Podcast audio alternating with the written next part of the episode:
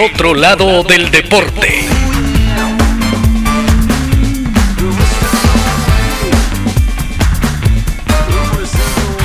Hoy presentamos un show absurdo. La selección chilena de fútbol consiguió su clasificación a Alemania 74 al vencer a la Unión Soviética en el repechaje. El partido de ida se jugó en el estadio Lenin de Moscú con una temperatura de menos 5 grados y el resultado fue tan frío como el clima, empate a cero. Restaba el encuentro de vuelta en el Estadio Nacional de Santiago el 21 de noviembre de 1973. Para aquel entonces, Augusto Pinochet tenía pocos meses en el poder tras derrocar a Salvador Allende. Chile ganó, pero sin adversario. Los soviéticos se quedaron en su casa. El gol que le dio a Chile el boleto a la cita mundialista posiblemente sea uno de los más bochornosos de la historia del balompié.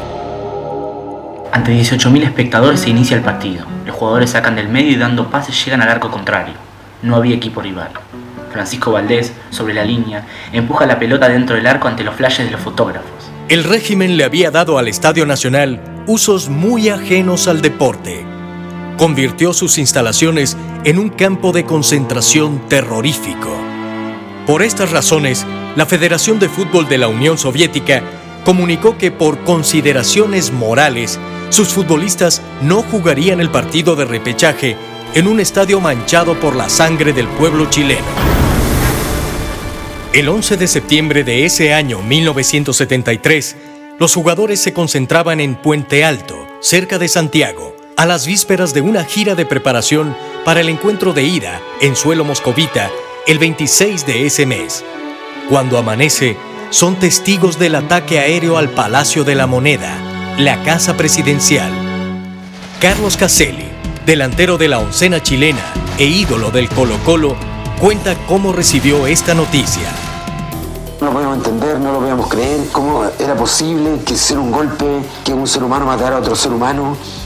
Se inicia la represión, las calles son militarizadas, izquierdistas son detenidos, llevados al Estadio Nacional y sometidos a severos interrogatorios y torturas todo esto maravilloso que se vivía en los camarines y el estadio hasta el año 73, porque después esto fue un campo de concentración. Acá en Camarines, por lo que uno ha leído, por lo que uno miró, vio, escuchó, hay asesinatos, hay muertes, hay violaciones, hay muchas cosas que se entremezclan entre la tristeza y el dolor y la alegría del gol. Había solo dos maneras de salir del estadio, bajo la condición de no decir ni una palabra de lo ocurrido o a bordo de los llamados vuelos de la muerte, en los que eran lanzados desde un helicóptero al mar. Carlos Caselli también habla de aquel incomprensible partido. A nosotros nos informaron el sábado a las 12 de la noche que no venía a Rusia. Lo más tonto que he visto en mi vida. Entramos a la cancha sin nadie, sin ningún adversario. El árbitro toca el pito. Avanzamos, hacen el gol y el árbitro cobra el gol. Fue uno de los shows más burdos y absurdos que me tocó presenciar y ser actor de ese show.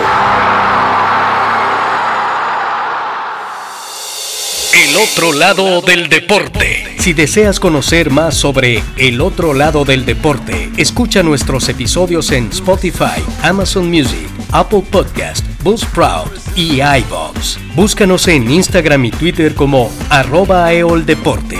Si te gusta el contenido de El otro lado del deporte, apóyanos con un follow, comentario, like o compartir para seguir contándote nuevas historias.